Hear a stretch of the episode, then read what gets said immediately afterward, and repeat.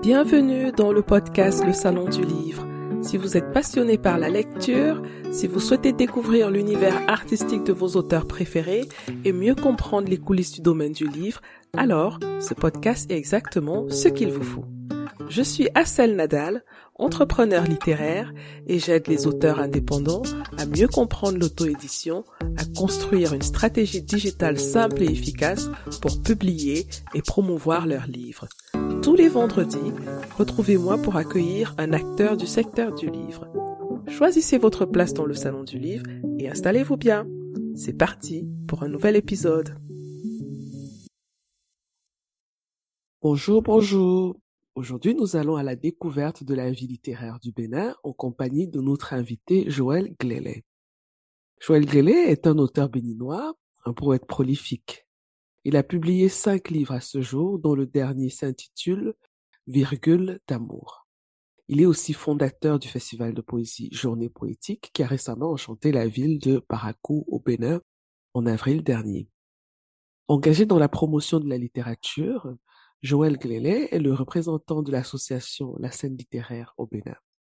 Son implication dans cette organisation lui a permis de mettre en place des initiatives qui ont participé à l'obtention d'une autorisation de l'État béninois pour la création de clubs littéraires dans les établissements d'enseignement secondaire, technique et professionnel au Bénin. Avec Joël Gillet, nous allons explorer la vision et l'organisation de cette initiative qui vise à encourager l'amour des lettres chez les jeunes générations. Bonjour Joël. Bonjour Axel. Bienvenue dans le podcast Le Salon du Livre. Merci, c'est tout un plaisir. Enfin, on a pu euh, s'accorder euh, sur un rendez-vous parce que ça fait un bon moment qu'on essayait de trouver un moment pour échanger ensemble. Et je suis vraiment ravie euh, de, de vous avoir. Alors, est-ce que vous pouvez nous dire un peu plus qui vous êtes, parler de votre parcours personnel en tant qu'auteur déjà, et aussi en tant que promoteur de la littérature au Bénin? Alors, Joël Glelen, j'ai eu un baccalauréat littéraire dans la ville de Boycan. Ensuite, euh, je suis parti euh, à Parakou, où j'ai fréquenté l'université de la dite. Mon cursus universitaire était au département des lettres modernes, où j'ai eu une licence S-lettres, euh, option littérature orale. J'ai soutenu donc sur les panégyriques royaux des têtes couronnées euh, dans l'ancien royaume du.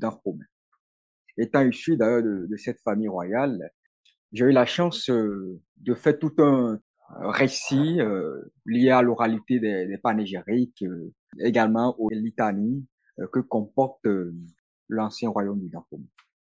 Alors là, c'est tout moi, c'est ma petite présentation. Mais en ce qui concerne les livres que j'ai écrits individuellement ou collectivement, j'ai écrit Procès aux lettres.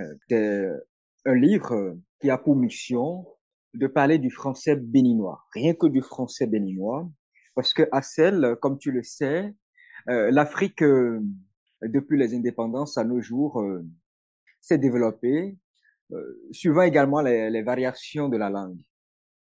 Euh, en Côte d'Ivoire ou au Sénégal, aujourd'hui, il y a le français qui est parlé spécifiquement dans ces territoires-là. Également au Bénin, il y a, il y a ce français spécifique au Bénin qui est parlé. Et donc, euh, mon ouvrage Procès aux lettres va explorer cet univers-là, exige que chacun de nous, nous devrons, c'est-à-dire les Béninois, euh, doivent revenir à ce français béninois-là. Donc, nous devrons juger sur le français, langue de la France, juger en quelque sorte avec euh, les langues nationales, les langues de, de nos terroirs, pour euh, avoir un français qui répond aux besoins des peuples et des territoires. Et euh, quelles ont été vos influences principales en littérature? Qu'est-ce qui a façonné votre engagement et aussi hein, peut-être votre style poétique d'écriture? J'adore un écrivain.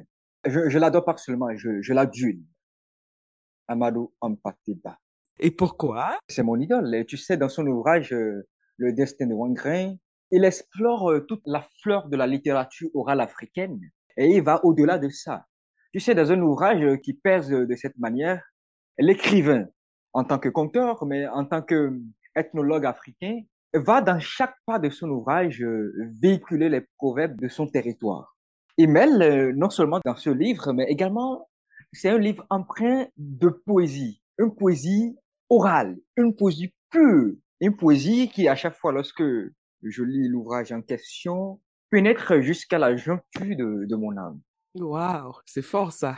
et donc, j'explore vraiment Amadou Ampateba. Et je crois, et c'est ma conviction, que chaque Africain qui aime d'ailleurs la littérature africaine doit avoir pour idole et pour mémoire Amadou Ampateba. Comme je le disais en introduction, votre dernier livre s'intitule Virgule d'amour. C'est un roman poétique. Alors, euh, est-ce que vous pouvez nous en dire euh, quelques mots et c'est quoi pour vous le roman poétique? Virgule d'amour, euh, l'ouvrage est d'ailleurs, il y a cette création au niveau de la première de couverture, ce n'est pas une virgule écrite en lettres, mais c'est plutôt une virgule en symbole. Ensuite va suivre le mot, euh, le groupe de mots d'amour, d'amour, euh, ainsi de suite. Alors, virgule. Dans la langue française, lorsqu'on définit la virgule euh, comme une courte pause, c'est-à-dire lorsque nous faisons une phrase et qu'il y a la virgule qui est placée, ça voudrait signifier qu'il faut nécessairement faire une courte pause. Alors, virgule d'amour pour dire que l'amour, c'est une courte pause, mais plus en vue, l'amour, c'est une quête permanente. Parce qu'on ne met pas de point à l'amour, lorsqu'on met de point à l'amour, ce qui voudra dire que une personne debout qui met de point à l'amour ne voudrait plus jamais aimer vie. Mais une personne qui met plutôt euh, une virgule à l'amour, à ce que son cœur porte, il voudra continuer plus tard dans sa quête d'amour. Ce qui voudra dire que l'amour est une quête permanente. C'est très bien dit. Est-ce que euh, au Bénin, la poésie est l'un des genres littéraires euh, les, plus lus. Grâce à votre festival, comment vous ressentez les choses? Comment la poésie est perçue au Bénin? Au Bénin et d'ailleurs euh, en Afrique de l'Ouest, pour les statistiques que je possède, la poésie sombre. Et il faut nécessairement des gens qui, de par leur étincelle, peuvent rallumer euh, l'ancienne flamme qui existait dans la poésie. C'est vrai, il faut faire la part des choses. Il y a la poésie orale qui continue de faire euh, son sentier, mais il y a également la poésie que le blanc nous a enseignée, la poésie qu'on retrouve dans les écoles, cette poésie sombre.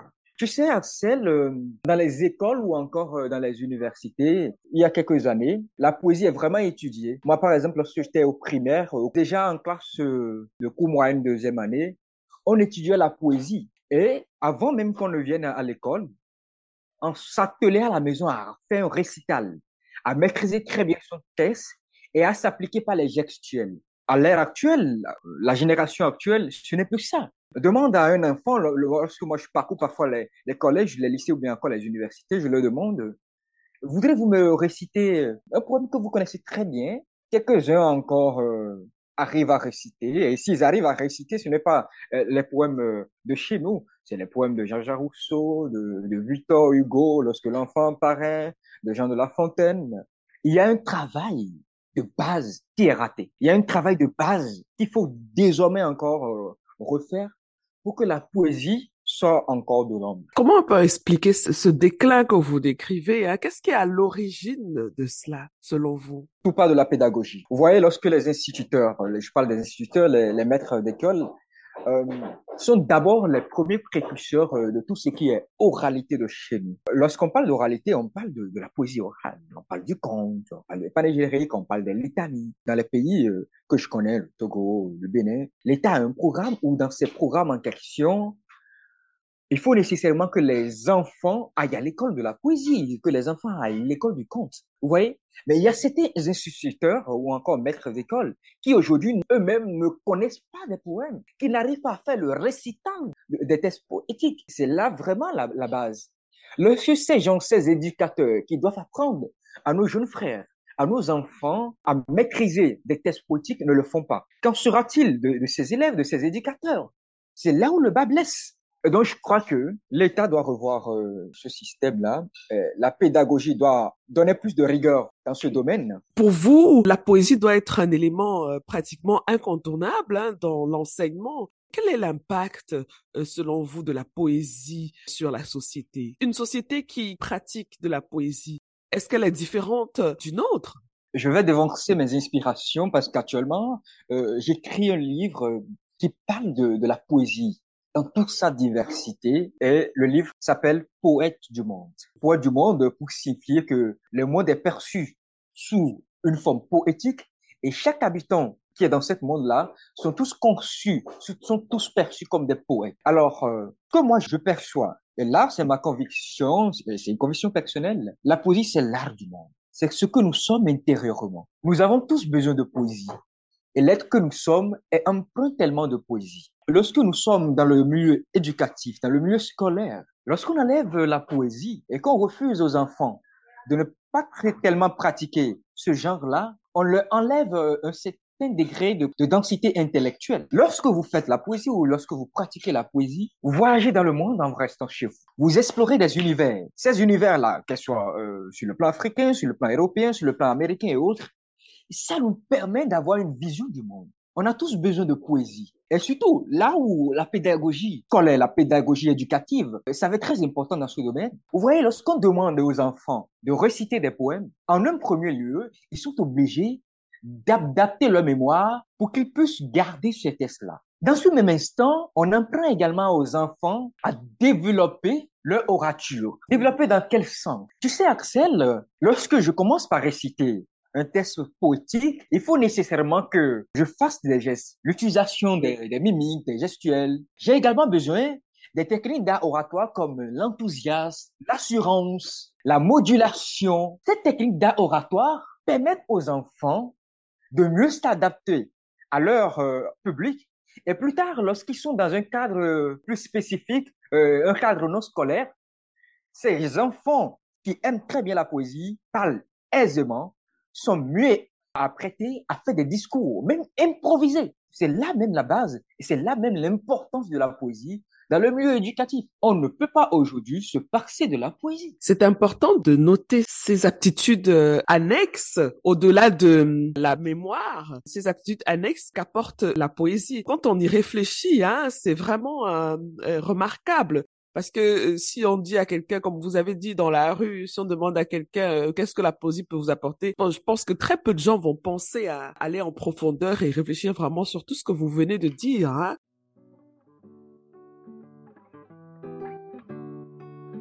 Vous avez toujours rêvé d'écrire votre propre livre, mais vous ne savez pas par où commencer pour le publier.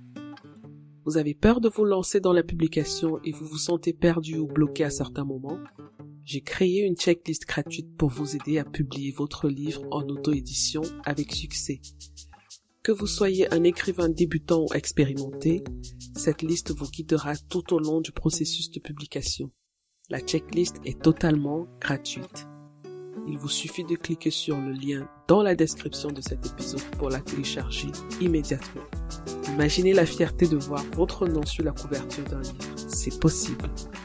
Ne laissez plus votre rêve d'écrire votre propre livre être juste une idée dans votre tête.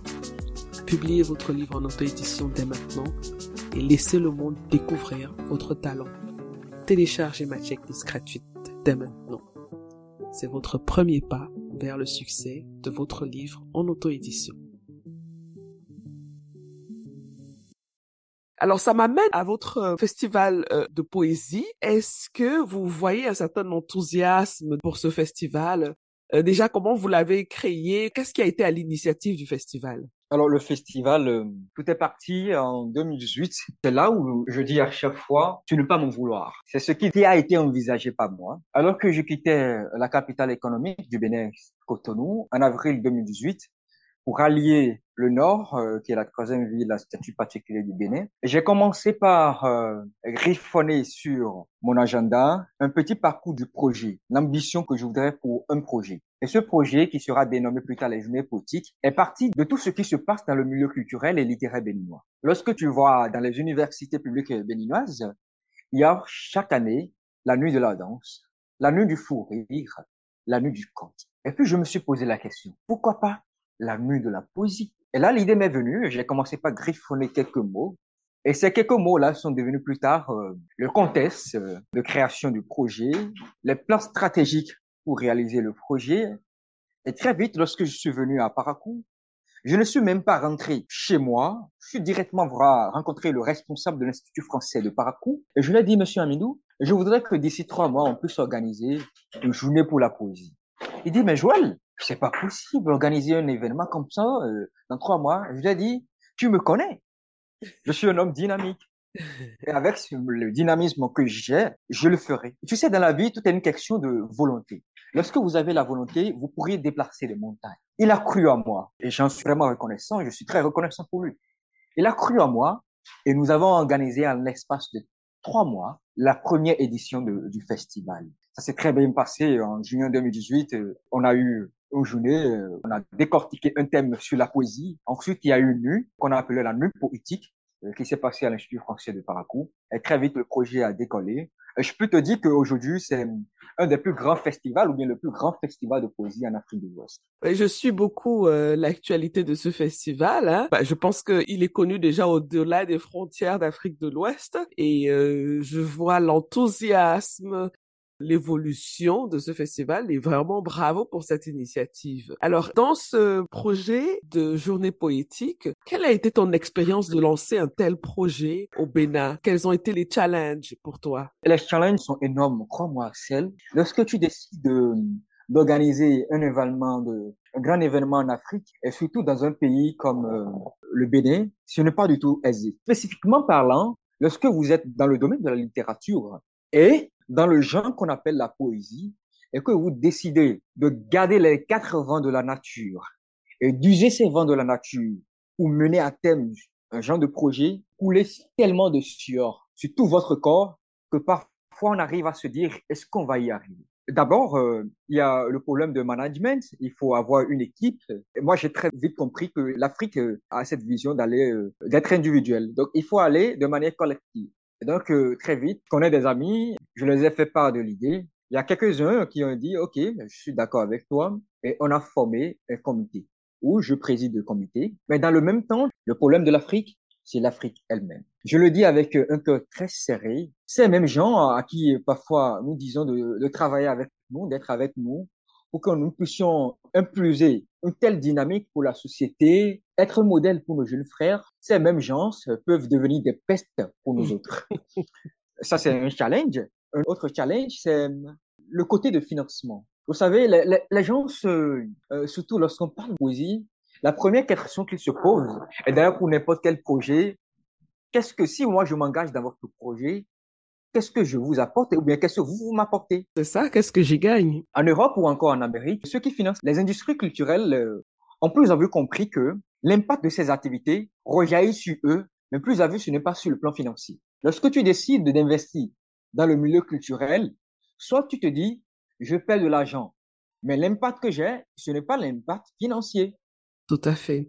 C'est pas voilà. comme si on investissait dans une euh, industrie et à la fin on a euh, un bénéfice euh, ou comment on appelle ça en français, c'est-à-dire que quand on est actionnaire d'une société, hein. Voilà, il faut rentabiliser. Voilà, exactement. Ce n'est pas le cas dans, dans ce qui, en ce qui concerne les événements culturels en Afrique. Et donc les partenaires ont du mal à décaisser de l'argent, à mettre de l'argent dans un projet comme ça.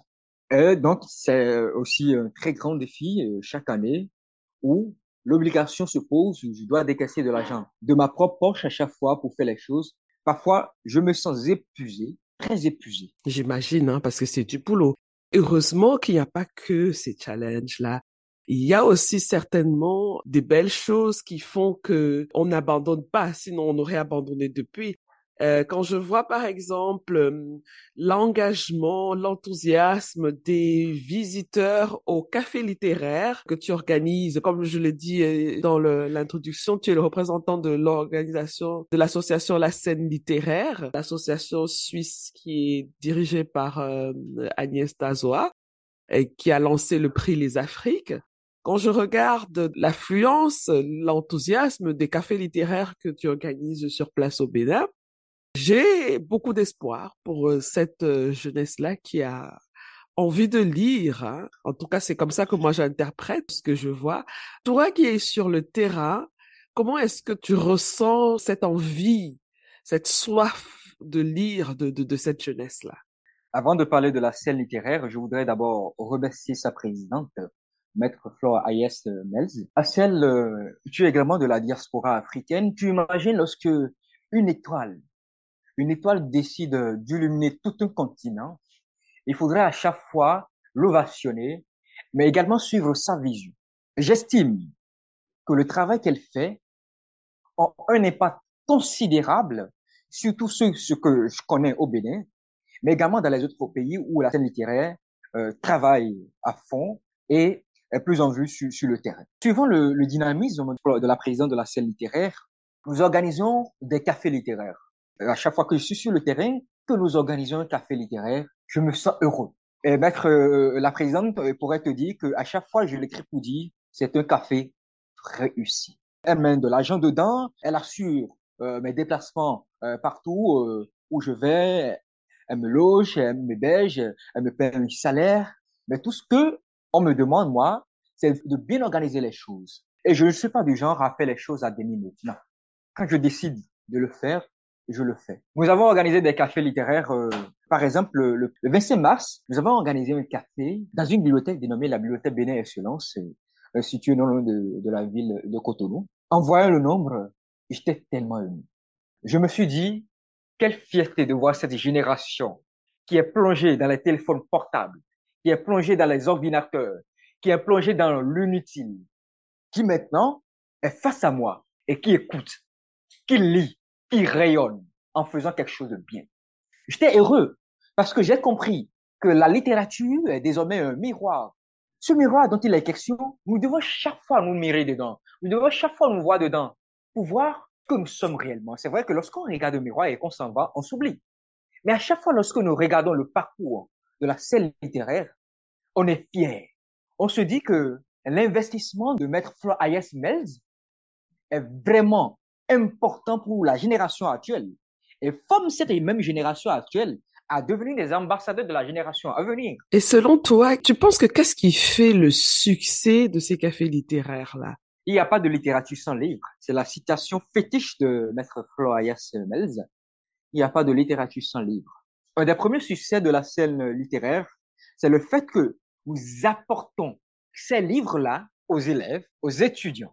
On ne leur demande pas de se déplacer vers nous, mais c'est nous qui prenons l'engagement de nous déplacer vers eux. Et ensuite, on met ces livres à leur disposition. Il faudra revenir trois semaines plus tard pour organiser le café littéraire. Pour partir, il faut tout au moins assurer la restauration, c'est-à-dire offrir euh, de l'eau aux gens. Tu sais, en Afrique, euh, le mieux pour euh, chaque personne, c'est que quand tu invites les gens, il faut au moins leur donner de l'eau. La présidente envoie de l'argent pour que on puisse rafraîchir les gens, pour que le modérateur également puisse avoir petit perdième. Et donc, tout cela permet que la café réussisse très bien. Moi, je dirais, quand j'entends ça, moi, je vois qu'en en fait, on a redonné de la valeur à l'activité littéraire. Hein. On a sorti l'activité littéraire, on a dépoussiéré ça, on a redonné de la valeur, on l'a remis au centre de la vie hein, de la société et on respecte le travail de ceux qui s'engagent en les soutenant financièrement. Et, je pense que c'est un cercle vertueux qui se crée comme ça et il y a un effet boule de neige qui se met en place. C'est véritablement ça. À chaque fois, je, je me pose cette question. Tout à l'heure, j'ai fait le comparatif entre les industries culturelles et les partenaires. Lorsque une étoile, parce que je dis que Maître Alias est une étoile, lorsqu'une étoile décide euh, de faire briller toute une communauté, en retour, qu'est-ce que nous, on l'apporte Nous, nous n'apportons pas de l'argent à cette étoile, mais tout ce que nous pouvons faire, c'est le sentiment de reconnaissance, c'est prêcher cette nouvelle-là à tous ceux qui ne sont pas au courant. C'est-à-dire que la reconnaissance même du gouvernement béninois à travers le ministère de l'enseignement secondaire est déjà quelque chose de très satisfaisant. Lorsqu'aujourd'hui nous partons dans, dans les lycées, dans les écoles, et qu'on nous lorsque je, on montre juste euh, la lettre du, du ministre les écoles nous reçoivent très bien, on est, on est, on est reçus comme des personnalités, des rois. Et donc, il y a déjà ce sentiment de reconnaissance envers la scène littéraire. Et surtout envers celle qui coordonne toute cette activité en Afrique. On imagine euh, le travail d'avocat. Après ce travail d'avocat-là, il faut nécessairement coordonner partout en Afrique les activités de la scène littéraire. Et donc, à chaque fois, lorsque moi je parle, je dis, il faut toujours remercier Maître Florian Smith. Tout à fait. Et euh, je pense que ce travail, cet engagement, ils sont inspirants. Là, ça montre euh, aux gens qu'il y a des choses qui se passent sur le continent. Si ça peut inspirer d'autres personnes aussi, être créatifs et réfléchir sur des pistes et des, astuces pour euh, promouvoir la, littérature, le pari est gagné. Si vous êtes fan de ce podcast, je vous serais vraiment reconnaissante que vous le partagiez avec vos amis et que vous laissiez un petit commentaire sur votre plateforme d'écoute préférée. Cela ne vous prendra que quelques minutes. Cela aidera à faire connaître le podcast à un plus grand public et il me permettra de continuer de produire des contenus intéressants. Ce podcast est gratuit, mais sa production a un coût. Alors, merci de continuer à me soutenir.